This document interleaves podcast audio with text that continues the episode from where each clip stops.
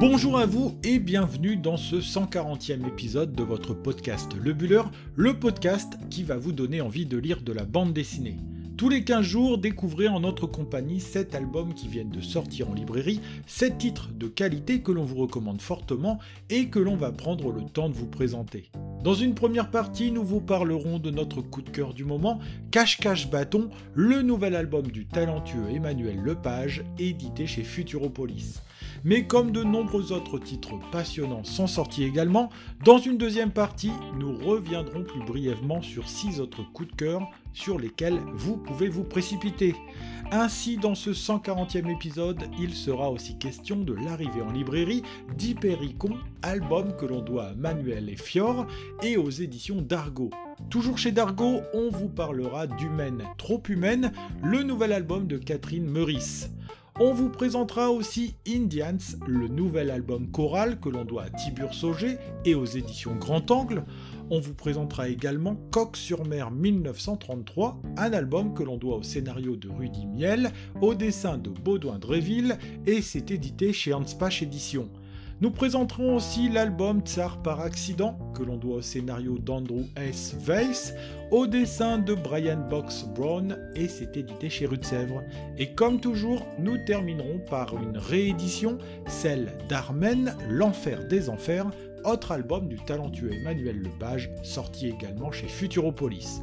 Et comme le podcast Le Buller existe aussi sur les réseaux sociaux, ne manquez pas de retrouver en image ces 7 albums présentés et bien d'autres encore sur notre compte Instagram lebuller.podcast. Voilà, vous savez tout sur ce qui vous attend dans cette vingtaine de minutes que vous allez passer en notre compagnie. Il me reste à vous souhaiter une bonne écoute et je l'espère aussi, de bonnes futures lectures. C'est un album très intime d'un artiste talentueux dont on aime beaucoup le travail que nous avions envie de vous présenter aujourd'hui avec Cache-Cache Bâton. D'ailleurs, il a fallu s'armer d'un peu de patience pour découvrir ce nouvel ouvrage d'Emmanuel Lepage, puisque son album précédent, Armen l'enfer des enfers, dont on reparlera dans cet épisode, était sorti en 2017. Son dessin s'était aussi retrouvé cette année sur l'album Maroni, Les gens du fleuve, lui aussi édité chez Futuropolis, mais sinon, il était tout occupé sur sa nouvelle bande dessinée qui fait pas moins de 300 pages. C'est que pour ce nouveau projet, Emmanuel Lepage a dû commencer par faire un travail de terrain, une véritable enquête qu'il a menée sur les traces de son passé, les traces d'une enfance qu'il raconte ici dans un ouvrage au titre énigmatique. S'il fallait résumer en quelques mots ce nouveau venu, avant d'entrer dans le détail, Emmanuel Lepage revient sur une expérience qu'il a vécue enfant, celle de vivre dans une communauté dont il garde un souvenir vivace et qui a véritablement forgé ce qu'il est devenu. Il découpe ainsi le livre en deux parties, une première qui permet de poser les bases de cette expérience, d'enraciner le projet, puis une seconde partie qui permet de comprendre comment il l'a vécu du haut de son jeune âge. L'histoire se déroule non loin de Rennes, dans une petite localité qui s'appelle Béton, avec deux T, sur laquelle se situe un terrain que l'on appelle le Gilles PC. Nous sommes dans les années 70, la France est encore marquée par la révolution sociale et culturelle qu'a été mai 68, ou d'autres expériences plus en lien avec la religion, comme celle de Boken, alors qu'un groupe d'individus va décider de mener une vie en collectivité. Parmi ces cinq couples, Jean-Paul et Marie-Thérèse Lepage, parents d'Emmanuel, qui pour le projet ont bien voulu se confier à leur fils et ainsi ouvrir la boîte à souvenirs où ne se logent pas forcément que des expériences positives.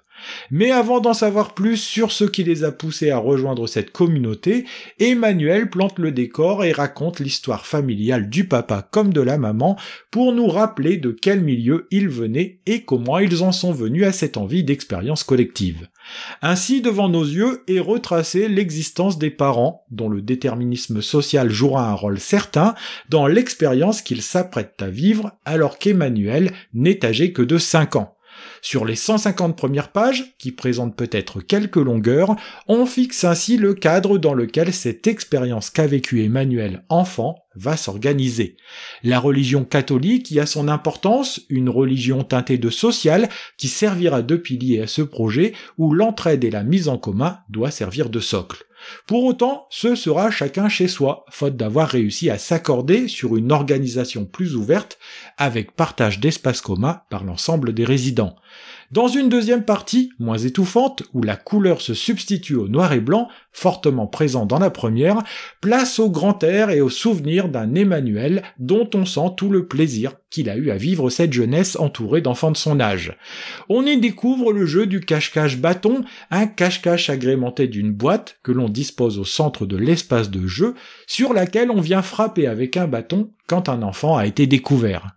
Tout l'intérêt d'interroger les différents acteurs de ce projet et de cette période et d'en montrer aussi les inconvénients qu'Emmanuel ne perçoit pas forcément à l'époque avec son regard d'enfant. Par exemple, la vie en communauté, même si parfois les membres du groupe refusent cette appellation, trouve ainsi ses limites dans le fait que chacun des membres manque parfois de spontanéité dans ce qu'il fait, de peur que les autres ne soient pas d'accord avec sa décision. Pour reconstituer ce puzzle, l'auteur aura même accès à une bande magnétique qui avait été enregistrée un soir où le groupe avait décidé, dans une réunion où chacun allait prendre la parole, de se dire ce qu'il pensait de cette expérience de vie en copropriété. Point de bascule du récit et de cette vie qui a été choisie par la grande majorité des protagonistes, Emmanuel Lepage se rend vite compte que personne n'était complètement heureux ni spontané dans cette existence où l'on ne partageait finalement pas grand-chose en commun.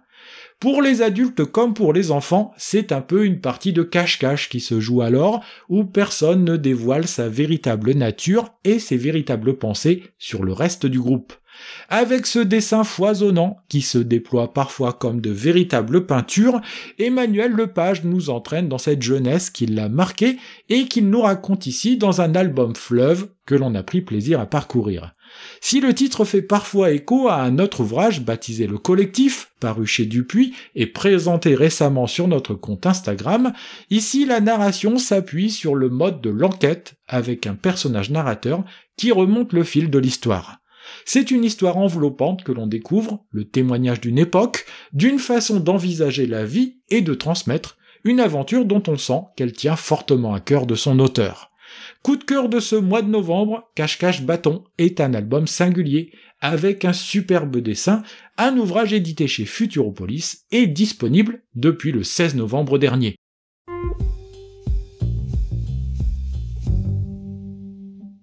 Dans cette seconde partie du podcast, nous allons revenir sur les six albums coup de cœur qui ont retenu notre attention cette quinzaine. Nous devons notre premier coup de cœur à Manuel et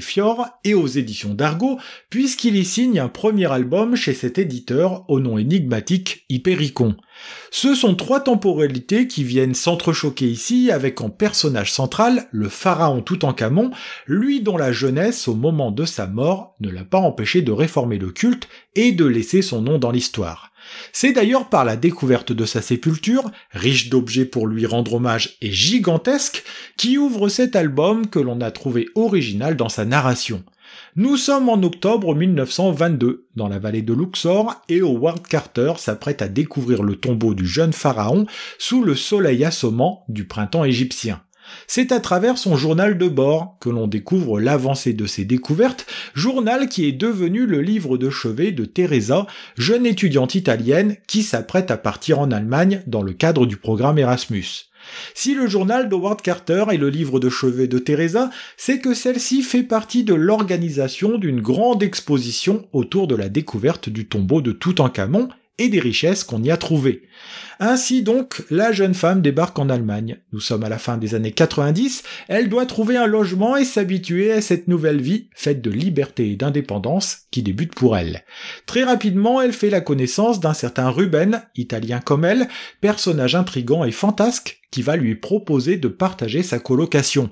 Les deux ne vont plus se quitter et Teresa va découvrir aux côtés de Ruben l'amour charnel que viennent souligner quelques cases au contenu explicite. Si Toutankhamon est le fil rouge de cette histoire, il est ici question de découverte de soi, de l'autre, nous entraînant de la vallée des rois à Luxor jusque dans la froideur d'une Berlin qui s'est reconstituée il y a moins de dix ans. C'est un récit sensible et très subtil que signe l'auteur italien, récit d'initiation souligné par un très beau dessin au trait qui diffère selon que l'on soit en Égypte en 1932 ou dans le Berlin de 1998. Entre chaleur et neige, entre tendresse et amour cru, Teresa s'ouvre à la vie, fait renaître le passé et s'apprête à basculer dans un nouveau siècle dont on sent poindre les affres et les dangers. Passionnante de bout en bout, Hypericon fait partie de ces belles surprises sur lesquelles on aime tomber, un album qui fait 144 pages et qui est disponible depuis le 25 novembre dernier.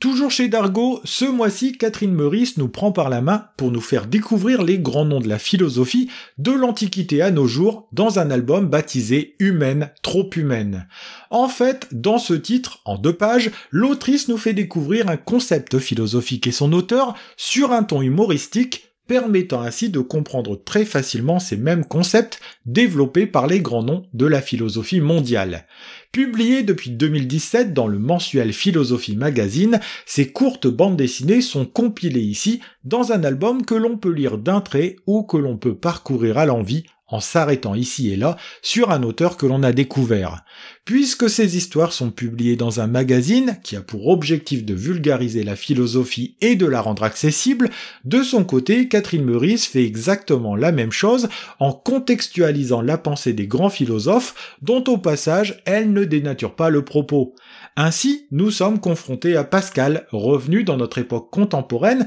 et qui diffuse ses pensées sur Twitter. Plus loin, c'est Machiavel, qui manipule tous les habitants d'une cité pour les faire avancer dans la même direction. Mais l'on retrouve aussi des penseurs plus contemporains, comme Jean-Paul Sartre, dont l'écrit mis en avant, l'être et le néant, se retrouve affublé d'un savoureux jeu de mots. Catherine Meurice nous fait aussi voyager dans le temps, en remontant jusqu'à l'Antiquité grecque et le fameux mythe de la caverne de Platon que Socrate a su retranscrire en mots pour arriver ainsi jusqu'à nous.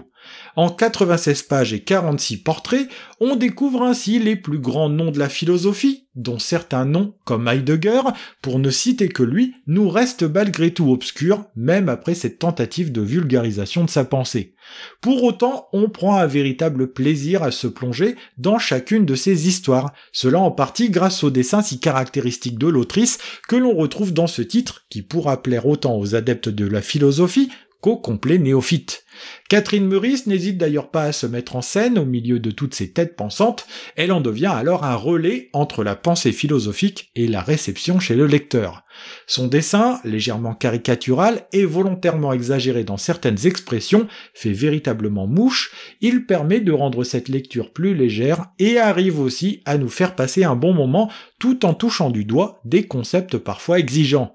passionnant et instructif, voilà un titre que l'on vous recommande chaudement, un album qui rend intelligent et qui distrait, disponible depuis le 18 novembre dernier aux éditions d'Argo. C'est dans les grandes plaines américaines que nous emmène notre coup de cœur suivant, un album qui fait écho au très bon Go West Youngman que l'on vous avait présenté ici même l'an passé. Après nous avoir raconté la conquête du territoire américain du côté des cowboys, cette fois-ci Tibur Sauger se place du côté des Indiens et convoque de nombreux dessinateurs talentueux pour mettre le tout en image. Proposant comme l'an passé un fil rouge pour donner du liant à son récit, il démarre son aventure au XVIe siècle, quelques décennies après que Christophe Colomb ait mis le pied en Amérique et que cette conquête remonte plus au nord sur le territoire que forment les États-Unis aujourd'hui. Comme sur le premier tome aussi, c'est Pierre Gastine qui ouvre et ferme ce récit avec la figure du grand chef indien Chippewa qui, du haut d'un âge vénérable, invite le spectateur et le lecteur à se replonger dans une histoire douloureuse qui s'écrivit souvent en lettres de sang. On découvre alors de quelle manière les Européens se sont emparés des nombreux territoires qui n'étaient pas les leurs, massacrant parfois des générations entières de natifs américains dans ce qui ressemble de loin à un génocide ou un ethnocide.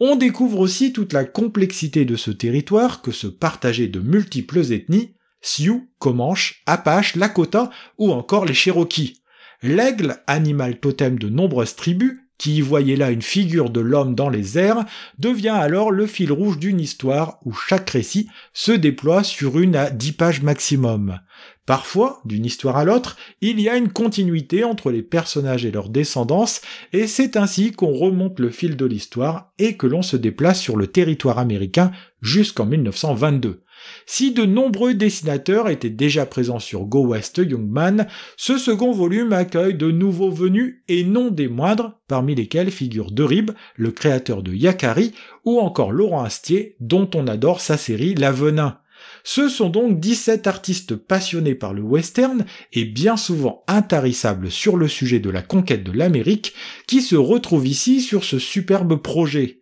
Côté dessin, vous aurez compris que nous avons là des artistes de grand talent, avec des styles parfois bien différents, mais une volonté d'harmonie dans les ambiances qui rend vraiment le tout très agréable à lire les grandes plaines américaines, les Indiens, les Européens, les batailles et des éléments de la culture des différentes tribus immergent complètement le lecteur tout au long des 120 pages de ce second volet que l'on a parcouru avec grand plaisir. La bonne nouvelle est que Tibur Sauger et son éditeur Hervé Richer réfléchissent à une suite à donner à ces aventures, un album que l'on espère aussi passionnant que les deux premiers ouvrages. Ce sont les éditions Grand Angle qui s'occupent de ce superbe titre, un album disponible depuis le 16 novembre dernier, sur lequel on vous invite à vous précipiter sans plus tarder.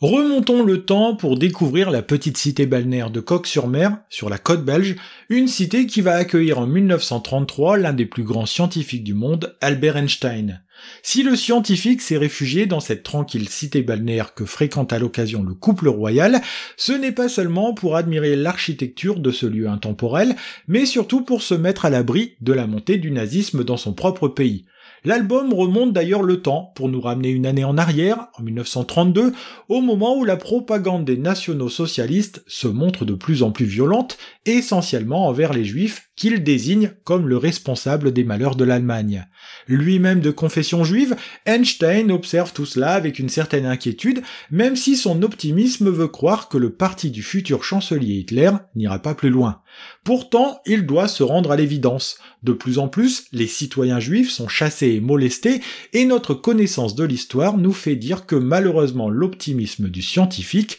ne se matérialisera pas. Après avoir brûlé l'essentiel des travaux qu'il est impossible d'emmener, avoir vidé son chalet de Caput, Albert Einstein et sa femme Elsa quittent l'Allemagne pour rejoindre la Belgique. Là-bas, ils y séjourneront six mois avant de partir pour Londres, puis s'envoler vers les États-Unis où le scientifique passera une bonne partie du restant de sa vie.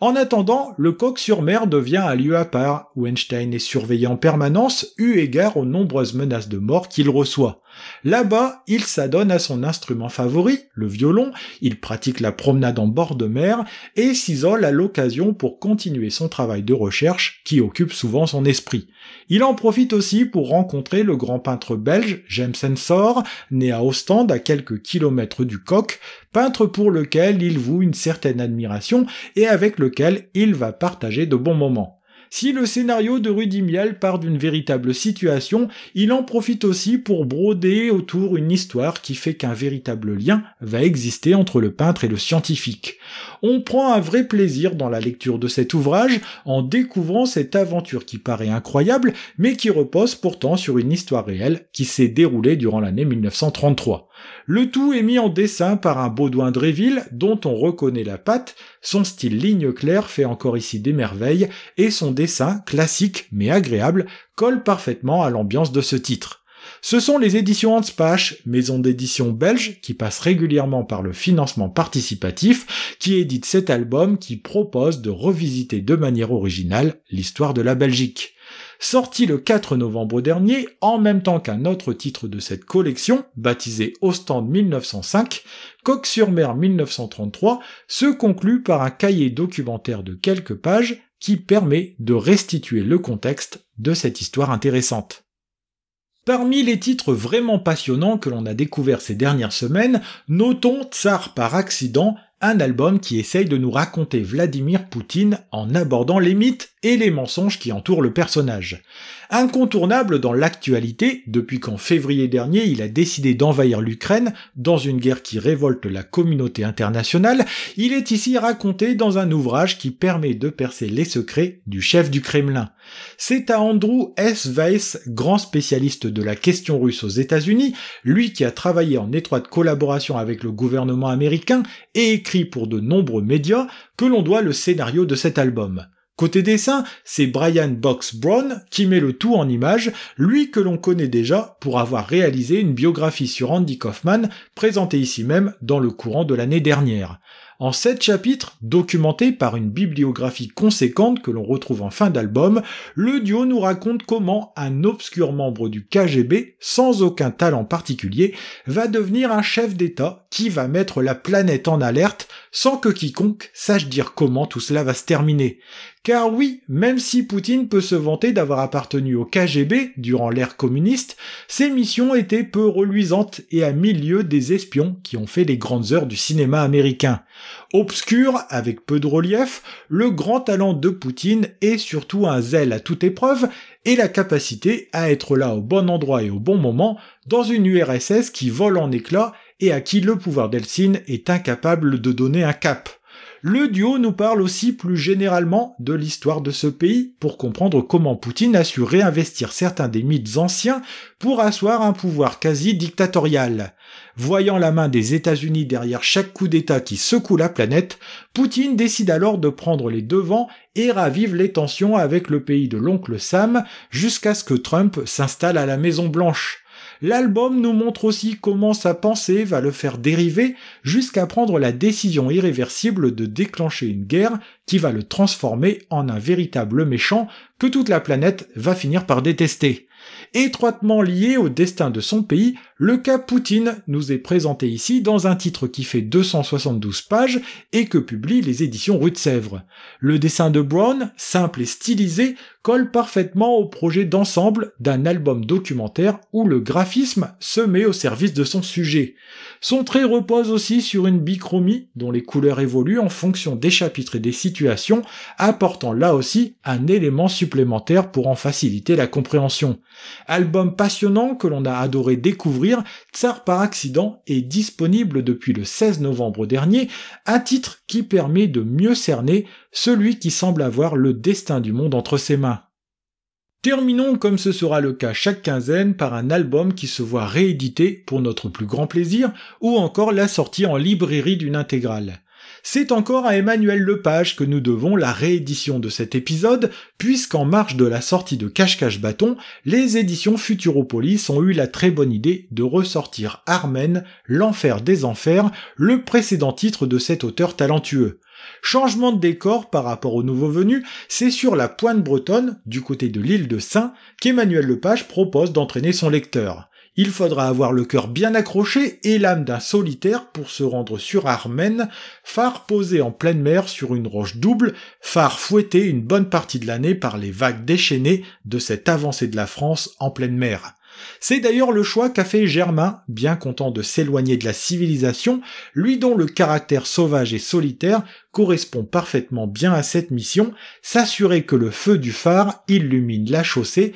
pour éviter aux navires qui croisent de s'échouer sur les rochers. Parmi les murs glacés et humides, Germain cohabite avec les fantômes du passé, ses propres fantômes, et les récits gravés sur le mur des différents bateaux qui sont venus s'abîmer dans cet enfer sur mer. Dans les récits se mélangent les contes issus de l'imaginaire, comme celle de la cité 10 et de Dahu, fruit de l'amour de Gravelon et Macven, mais aussi l'histoire de Moïse, autour de qui tourne la construction de l'édifice.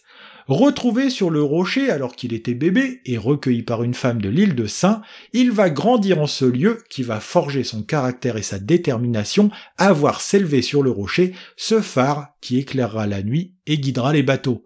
Entre mythe et réalité, entre onirisme et réalisme, Emmanuel Lepage propose ainsi de tourner autour de cet édifice singulier qu'il a lui-même visité, vide de tous ses habitants depuis 1990, depuis que la modernité a pu permettre aux hommes de se tenir éloignés de ce lieu qui a rendu bien des femmes malheureuses le superbe dessin d'Emmanuel Lepage, qu'il est capable de faire évoluer en fonction de ce qu'il est en train de raconter, permet de se plonger dans cette lecture en ayant l'impression d'en ressentir trempé jusqu'aux os. C'est que l'auteur breton connaît son territoire mieux que quiconque et sait donner du corps à son récit en convoquant les différents aspects qui font de ce coin du bout du monde un lieu à part. C'est donc avec plaisir que l'on voit revenir en librairie Armen, dans un tirage limité, agrémenté d'un cahier graphique de 8 pages, un album sorti il y a 5 ans et qui se voit réédité dans une édition anniversaire de belle facture.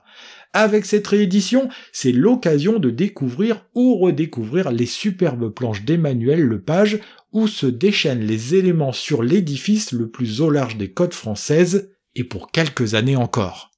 C'est ainsi que se termine ce 140e épisode de votre podcast Le Buller, un épisode consacré dans sa première partie à la sortie du titre Cache-Cache Bâton, que l'on doit à Emmanuel Lepage et aux éditions Futuropolis. C'est toujours un plaisir de vous faire découvrir les sorties en bande dessinée de ces dernières semaines, et si vous avez envie de partager ce plaisir avec nous, n'hésitez pas à nous rejoindre sur les réseaux sociaux. Si vous voulez découvrir en images tous les titres qui ont été présentés dans l'épisode du jour, une seule adresse, le compte Instagram lebuller.podcast, où vous pourrez vous exprimer et découvrir bien d'autres titres encore. N'hésitez pas non plus à parler de nous autour de vous, sur les réseaux sociaux, dans votre librairie préférée, ou encore entre amis et en famille, afin que le Buller puisse continuer de grandir.